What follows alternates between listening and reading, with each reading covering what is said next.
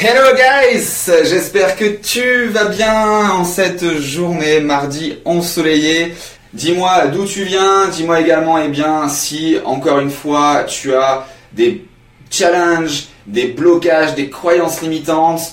Je tenais déjà à te remercier parce que vous avez été des tonnes à me remplir eh bien le formulaire pour que justement j'en apprenne énormément sur, eh bien voilà, aujourd'hui, ce qui te freine dans ton business, ce qui te bloque, ce qui t'empêche peut-être de démarrer, ce qui t'empêche peut-être de franchir une étape. Je vais te donner, eh bien, tout ce que j'ai pu emmagasiner de mes mentors, euh, de mon expérience de vie, de mon ancien statut de sportif de haut niveau, bref, J'en ai fait un mix et aujourd'hui, eh bien, c'est ce que j'enseigne quand j'ai des personnes en consulting sur mes clients dans l'université. C'est vraiment, eh bien, ce qui permet aujourd'hui de booster son business. Alors encore une fois, j'ai rien inventé, j'ai juste pris de la connaissance, je l'ai mixé avec mon expérience de vie comme toi, tu peux le faire également et tu vas voir qu'en fait, il suffit simplement de petites choses. C'est un petit peu comme dans un plat.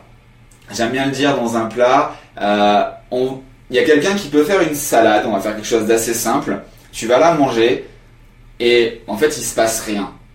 À côté, il y a quelqu'un qui a fait une autre salade, alors elle est plus jolie que la première, tu vas la manger, il se passe pas grand chose. Et à côté, il y a une salade qui ressemble pas vraiment à quelque chose, par contre tu vas la goûter et là tu vas avoir une explosion de saveur dans ta bouche. Ben, c'est un peu la même chose il y a quelqu'un, donc la troisième assiette, il a mis un ingrédient ou plusieurs ingrédients qui ont fait que ensemble a fait quelque chose d'exceptionnel. Et bien là, en fait, c'est exactement la même chose. Tu vas devoir coupler certains ingrédients dans ton business pour réussir justement à faire quelque chose qui soit rentable, à faire des ventes, à augmenter ton chiffre d'affaires et surtout ta marge.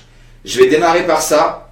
Quelle est la différence entre un chiffre d'affaires et une marge? Le chiffre d'affaires, imaginons eh bien que je vende là par exemple voilà cet ordinateur je le vends donc dans ma boutique, il coûte 5000 euros. Ok, j'ai vendu, ça fait 5000 euros de chiffre d'affaires. Oui, mais déjà, premièrement, c'est un produit, donc combien il m'a coûté à l'achat? Donc on va dire qu'il m'a coûté 2000 euros. Et combien il m'a coûté pour le vendre, par exemple en publicité? On va dire 500 euros.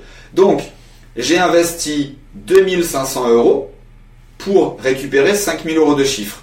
La marge, et la différence entre les deux, donc 2500 euros de marge. Et moi, je préfère qu'on parle en marge plutôt qu'en chiffre d'affaires. Pourquoi? J'ai un ami à moi qui est entrepreneur. Il fait 1 million, 1 million 2, 1 million 4 par an maximum de chiffre d'affaires. Sauf que sa marge maximum, elle est de 20%. Il a un produit, il a 20% maximum de marge. Donc en fait, il fait 1 million de chiffre d'affaires et il n'a qu'un maximum de 2 ou 300 000 euros de marge. Voilà la différence.